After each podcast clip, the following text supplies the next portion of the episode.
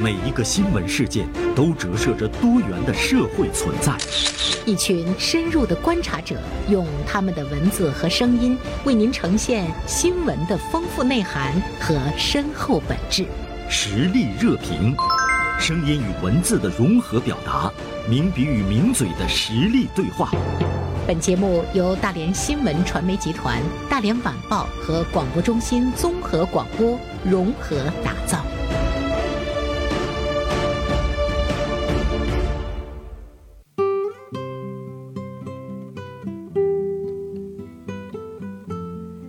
好，欢迎大家进入到我们今天的实力热评这个栏目啊。今天呢，我们请到的是大连晚报今天名笔视线的执笔人王军辉做客呢我们的直播间。现在军辉呢就坐在我的旁边。你好，军辉。嗯，您好，袁生姐。啊，刚看到这个名字的时候，我以为是一个男生。好多人都这么以为。是，当我们在电话里通话的时候，吓了我一跳。我说：“哟，这么好听的一个声音。”所以对今天的节目呢，是充满了期盼。啊，谢谢袁生姐。嗯，俊辉呢，在今天《大连晚报》的名笔事件中，呃，写了一篇文章，题目是“是不是该给中年人一个节日？”当时在想啊，我想，哎，你怎么会写这样的一篇文章呢？那俊辉还很年轻啊，还是应该是属于年轻人的行列。我就查了一下联合国对于年轻人啊、中年人啊等等这样的一个年龄段的分割啊，应该是在四十四岁以下。十八岁到四十四岁，那么都应该呢是这个青年人。嗯，怎么想到了要给中年人一个节日？我我我我是七九年生，我觉得好像我恰恰卡在了这个过渡的一个时间段。对对对，嗯，真的感觉自己已经到中年了吗？浅中年，是这样的，是呃，这不马上五一劳动节要到了吗？然后紧接着我们马上要过这个五四青年节，青年人的节日到了，嗯，然后再过一段时间，小朋友的节日也来了，六一儿童节，对对对，嗯然后我们再过一段时间有九九重阳，属于老年人的节日也到了，是，然后我就发现从年初到年尾。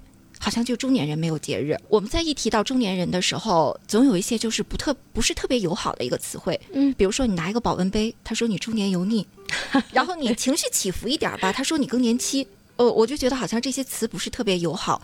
呃，但是实际上中年人就是这样的一个模样吗？嗯，我觉得不是。然后我观察我身边的这个家人朋友，包括我身边的同事，包括我回头再看我自己二十岁、三十岁和我即将迈入的这个中年的时候。我觉得中年是一个特别好的年龄段，然后中年人，就是他需要面对那么复杂的关系，职场的、家庭的，但是我觉得中年人也从复杂走向了圆熟，嗯，走向了开阔，所以我就想，嗯，我想写一篇文章。然后为中年人正一下名，同时也想给中年人争取一个节日，感觉你在为中年人呐喊，有一点，有一点，嗯，金辉应该呢是一个平时就是很心细的一个人，特别善于观察哈，注意到了这个群体。呃，你刚才说到了一个说，哎，感觉社会不是很友好，嗯，其实我特别能够理解这个友好，嗯，比如说我们对孩子，我们会想到说要给他更多的爱，他要健康成长；对老年人呢，我们想到啊，老年人更需要呢关。关爱关怀，因为他们的这个身体也开始走这个下坡路了哈。对，不单单是社会的一种尊重，我们的这个子女呢也开始更多的关注到呢，呃，爸爸妈妈的这个生活的状况啊，身体的一些状况啊等等。那么在人生整个的这个阶段，呃，我们。会感觉到唯独中年人好像没有人去疼爱他，是的，呃，是吧？所以就会觉得哦，好可怜，就会想拥抱一下他们，想给他们争取一个节日。嗯嗯嗯。然后包括就是头一段时间我在看《人世间》的时候，嗯，好多人就是我不知道您看了这个电视剧吗？看了，好多人就是极其有共鸣。包括我们就是晚上上班的时候，我们这个男男女女头一次在一部剧上达到了共鸣。嗯。哦，而且不分年龄段，不分年龄段，然后可能就是中年人，他格外对这个有体会。我们说为什么，就是觉得好像我们在那些角色里边看到了我们自己，嗯，然后看到了每一个人的这个不容易，是。每一个人都可以从那里面找到自己的影子，对对对。所以呢，它会引起全民的一种追逐，哈，男女老少都是呢非常的热爱它。呃，我觉得这个片子呢，它也给我们一个感觉是什么呢？就是说，呃，你好像是看不到谁非常的圆满。对，你可以看到每一个人的人生都是有缺憾的，对对，是吧？嗯，而且呢，无论是在这个事业、在家庭，嗯，还是在呃友谊的这个进行的过程中，你似乎呢就觉得没有对错，没有是非，无论你是去追逐爱情、追逐事业，还是呢你去践踏友谊，最终呢选择一种包容，似乎觉得它都是在我们中年人的世界中每天不断发生的事情。对对对，是那样的。所以我当时在看这部剧的时候，我觉得那个王海玲的改编特别特别棒。是，她就是在差异中寻求一种对话。嗯嗯，然后寻求人和人之间的一个理解。是，嗯。所以它就引起了社会的一个特别大的一个共鸣。这个剧呢，更多的就是集中在一群中年人的 这个生活、事业和不易上。对对是嗯，所以有的时候就是觉得好像我们就是炳坤，嗯，然后就是有的时候和父母在较劲，有的时候在兄弟姐妹之中较劲，对，就好像在家庭关系中，你要去寻找一个坐标，对，然后你找到了之后，你你的心才能安下来，是。然后有的时候吧，又觉得好像自己是秉义，嗯，然后你可能会面对着呃阶层的差异啊，好多个差异什么，然后你包括事业和亲情之间的这样的一个矛盾呐，对对对，嗯，然后你自我安慰、自我建设，嗯。然后你就呃学习理解，然后也学会了成长，在这个里边是对。周炳坤就是在现实生活中演他妻子的那个演员樱桃，樱桃，樱桃现在是单身嘛？他爸爸甚至于跟他讲，你要找就找一个炳坤这样的人。所以呢，就是无论是秉义还是炳坤，我们都是特别的喜欢。但是呃，你刚才说到了一个情节，说啊，炳坤和他的这个父亲争执，甚至于他的父亲说他说你就是不如你哥哥，难道我说的不对吗？你就是没有考上大学。他的那种痛哭，他那么长时间和父亲之间的隔阂，对，同时呢，他是想去。正视他自己，其实我们感觉到他特别可怜，就是是是，是不是觉得特别需要一个拥抱？对，特别需要他的父亲能够理解他的那种不易。对对，嗯，就是被认可、被看见、嗯，被拥抱的那个感觉。对对，所以呢，我们在寻求，但是对于中年人来讲，好像是你不知道谁该来更好的拥抱你。我有一个朋友，他特别可爱，他说我每天晚上睡觉之前，我都拥抱一下我自己。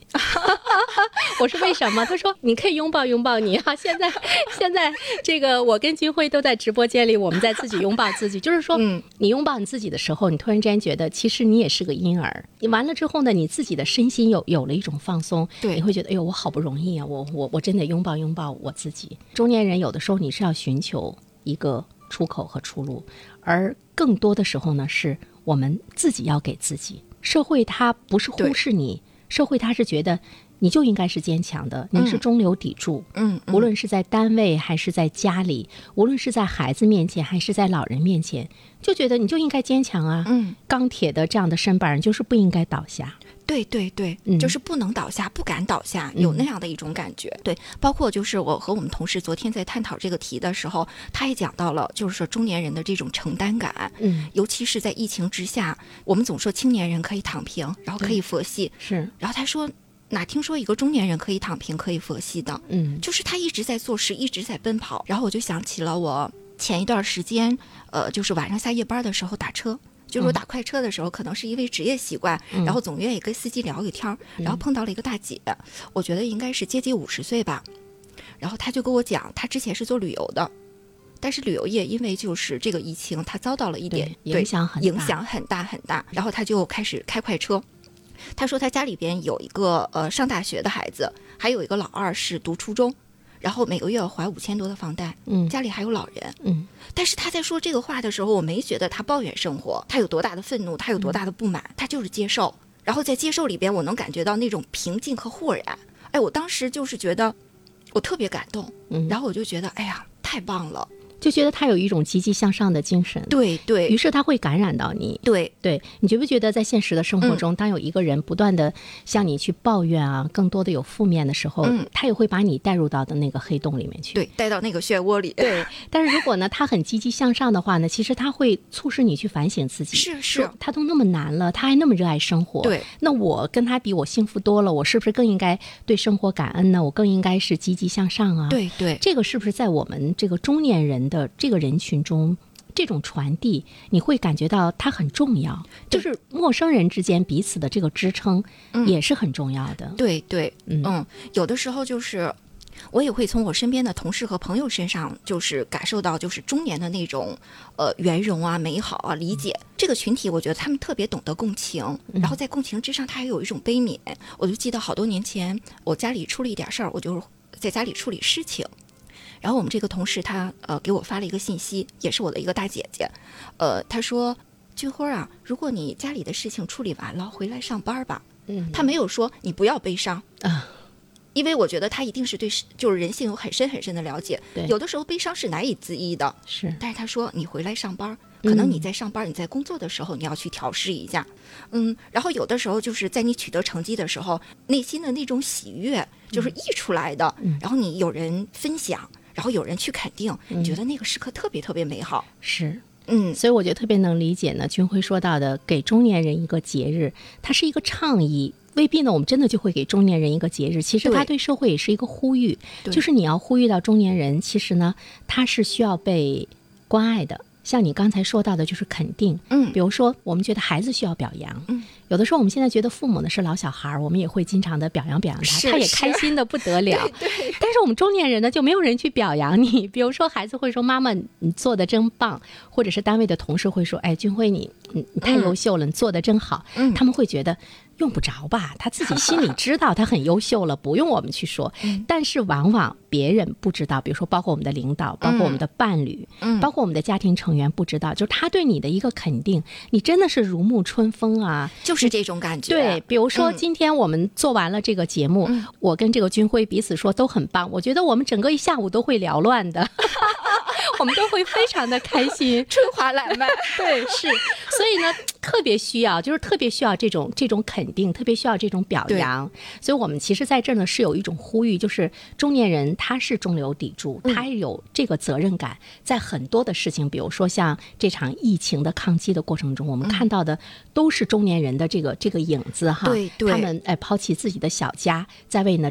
国家这个大家在为一座城市的这个大家努力的在付出，对，而且我看到我们的记者的报道中有一些呃医生，比如说父母哎在家里呢是生病的，嗯，孩子呢在家里上线上课，没有人给他做饭，但是他毅然的去奔赴呢抗疫的前线，对，其实这个时候有没有人跟他说一声你辛苦了？有没有人跟他说一声你真不容易？有没有人问问他说有没有什么需要我帮助的？你自己要爱你自己。对，我觉得这些太重要了，对，特别特别重要。嗯，就是呃，中年的，比如说姐姐，或者说这个大哥哥对我的这种善意和关怀，嗯，然后我被别人看见了，嗯，然后我们也在。看见别人，彼此看见，彼此看见，对对。下一次我在看见别人取得成绩，或者说他有什么难处的时候，我也会赶紧冲上去。我突然之间觉得，就是这种这种称赞和关心，是我们中年人的这个群体中彼此必须要有的一种品德。对，如果我们以前没有的话，因为我们传统的文化上，你谦虚，要谦逊，别对吧？我说军辉声音真好听。长得真漂亮，你会说，哎呀不好听，哎呀不漂亮，就是我们的这个第一反应，觉不觉得？第一反应，其实呢，呃，我们是需要，比如需要你自己对你自己肯定，嗯，你也是需要呢，就是别人对你肯定，是的。所以我突然之间觉得，中年人，呃，我们现在跟这个九零后啊、零零后啊还是不一样，嗯，他们很张扬。他们就是自我的价值感很强，他们也很自信。我觉得我们是处于那种就像那个两代人的交错的中间成长起来的。我们既有那个传统，嗯，我们也接受现代，但是我们更多的那个传统的那个血脉承袭的会是比较多一些。是，但是这个时代和社会让你奔赴的东西太多的时候，我们真的是需要自我骄傲一下。自我表扬一下，甚至于彼此之间也要也要关注到一种肯定和表扬，特别特别认同。呃，刚才我们说，我说军辉，你的这个年龄在联合国规定的年龄中，你是属于青年人啊，你现在怎么就开始关注中年人的状态了？所以在这里面我们会说到，就是如果你的这个内心是很年轻的，其实对自己本身来讲，是不是也是一种激励？比如说，你现在你不要往那个中年人那个群体中滑，就你不要往我们这个群体中滑，你还你还要挺好的，嗯，就是说内心的这个建设，呃，我觉得这个也很重要。比如说你内心的那个年轻态，是不是对你生理的这个机制，包括血液流通的畅快？都会带来特别大的促进的作用。对你经常会看到，比如说一个一一个老年人，然后他就是不断的在学习新新东西，嗯，然后你会觉得好像他同样像一个青年人一样，是是是，就是这个心灵的心理的这个年轻度，然后你不断的去认知，不断的去学习，然后保持一个好奇心，我觉得这一点特别特别重要。所以呢，我们的这个中年人，你对自己的关心，除了你希望别人对你的肯定，自己对自己的鼓励之外的话呢，就是你要对社会的这种好奇承担。单和你始终不断的奋勇向前，嗯，这个也挺重要的。对，所以在这里面的话呢，我们就会说到一个心理建设。金辉，我不知道你发现了没有，我就觉得最近就是大家看这个心理学方面的这个书籍的热情很多。我也在看啊。完了，再了解一下，你会感觉很多的中年人开始呢关注到自己内心的健康。对对，嗯。前两天四月二十三世界读书日是，然后我就做了一个大连人读书报告，从这个大连市西华书店和西西弗书店要了一个榜单，就是二零二一年的四月份到二零二二年四月份的整个一年的一个销售榜单。嗯，然后在文学类排行里边，排在第一名的是《活着》，余华的《活着》。然后在心理心灵里边排在第一名的是蛤蟆先生去看心理医生。嗯，这本书最近太火了，我还没看过这个，我就是看那个微信公众号上不断的有推荐。嗯，这本书在英国已经出版了，应该是有二十年了，二十年的时间刚引入中国，一下就火爆了火爆了。然后在这个心理心灵类的这个书里边，大家搜索的关键词：断舍离、负面情绪、自控力、活法。然后我在看的时候，我就在想。其实每个人可能都面对着很纷杂的这个这个状况，对。然后他心里他真的想呃想寻求一个心理的一个建设，然后我就觉得好像不是我自己在这儿孤独的跋涉，也不是你自己在那儿孤独的跋涉，是一群人，是我们在一起，这个挺重要的。呃，当中年人开始关注到自己内心建设的时候，他会迸发出更多的一个力量，而且呢，就是我们对于心理呀等各个方面，我们可能不像西方人那样，他特别注重去进行心理咨询。所以，我们就会看到呢，中年人他会自发的来进行这个心理的调试。对，嗯，对。蛤蟆先生去看心理医生那本书，为什么那么多人都愿意去看它？对啊，就是因为一方面你了解了心理咨询到底是怎么回事儿，因为大部分人没有呢看过心理医生。心理咨询师叫苍鹭啊，苍鹭是一个非常优秀的心理咨询师。蛤蟆先生第一次去心理咨询的时候，苍鹭就看着他不吭，比如像咱俩这样坐着，我就盯着你不吭。完了，蛤蟆说：“他怎么不问我怎么了？就是，就是说，他会给你讲他十次的心理咨询，对方的这个这个心理咨询师是怎么让他一步一步的好转起来。这个呢，对于我们大多数人来说有十足的吸引力，因为你你没有看过心理医生，你知道啊是这样的一个程序。另外一方面的话呢，其实它是让你从你的这个童年中去寻根，不能让你增加力量，让你也是要进行一个自我的疗愈。所以很多人看了这个之后呢，他会他会去。”回想，比如说像像我们的这个生存状态，有些人会觉得哦，我是儿童自我状态，就是说我小的时候爸爸妈妈老训斥我，我就是一直在说我错了，我错了。成年人之后，我也不断的在跟人说我错了。其实你是把。童年的那个状态沿袭下来，沿袭下来了。就他呢，这个讲的特别通俗易懂，每一个人，包括我们成年人的理解力，包括你的呃这个感知力，而且你的这个自愈的能力，他都能够从中呢，能够学到很多很多的东西。而且我觉得他会给你带来力量。嗯，那原生姐，我想问，比如说你个人，嗯从这本书里边，比如说你得到的特别有建设性的东西在哪？比如说，当我遇到一种状态的时候，以前我会陷入到那种状态中，我会一直一直的会会沉下去，让自己很不安，或者遇到一些情况。我今天呢，我会一下就想起那本书中说到的三种状态。我在想，我是儿童自我状态，我还是这个父母自我状态。还是成人自我状态，因为我们更多的我们是在关系里面嘛，人嘛，对，一定是有一一个人他让你不开心，是。或者是一件事，但这件事情也是因为人而引发的，我就会想他是处于一个什么样的状态，完了完了，你就会觉得啊，他是父母状态，父母状态什么呢？就总是去责备，总是去埋怨，控制。控制，完了你就会去理解说。他不单单对你是这样的，他对他周围的每一个人都是这样的，所以你就就会去想说，不是我错了，他就是这样的一个一个形式的方式。完了，你呢可以去很勇敢的去面对他。我觉得我最大的收获就是我会去解析对方，我也会解析我自己。之后呢，我会放下很多的心理负担，我就会觉得我勇敢了。我不会把这件事情所有的责任都揽在自己的身上，就像更多的成年人，他把很多的一些这个责任呢，包括生活中的焦虑啊，包括父母的责备，包括领导的责备，包括同事和朋友之间的误解，他有的时候更多的他会揽在自己的身上，完了给自己特别特别大的压力。对，但是如果呢，我们看了呃这本书，你更多的了解了一个心理的成长和形成之后的话呢，你就会知道他是什么样的，你是什么样的。你会知道它的源头是什么，你会知道你的惧怕的源头是什么，可能是从童年带过来的。其实你根本就不用害怕，于是你就有了力量，你就会去想解决的方法。不像以前你一直陷在其中。嗯，所以呢，像刚才这个军辉说到的这本书，包括还有很多其他方面的心理书籍，它是值得我们成年人在我们自己觉得很脆弱的时候，我们是需要去阅读的。特别棒，我我我我特别想买这本书了。嗯，其实有的时候可能人陷入一个情绪的时候，呃，你需要跳出来，可能站在一个更高的一个高度去看，更理性的去看、去分析的时候，可能你就会更释然一些。是，当我们觉得没有人来拥抱你，没有人去肯定你的时候，我们要进行我们自己非常积极向好的一个呃心理状态的这样的一个。调试对，像你说的跳出来，比如说你觉得我为什么总是在这样的事情中，我会出于烦恼，是因为我的思维方式有问题。对，其实我有的时候发现了一个问题，就是，呃，总在一个地方摔跤，对你总是你着火的那个点，永远那是那一个点，对，永远是同样的事情让你难以自拔。对，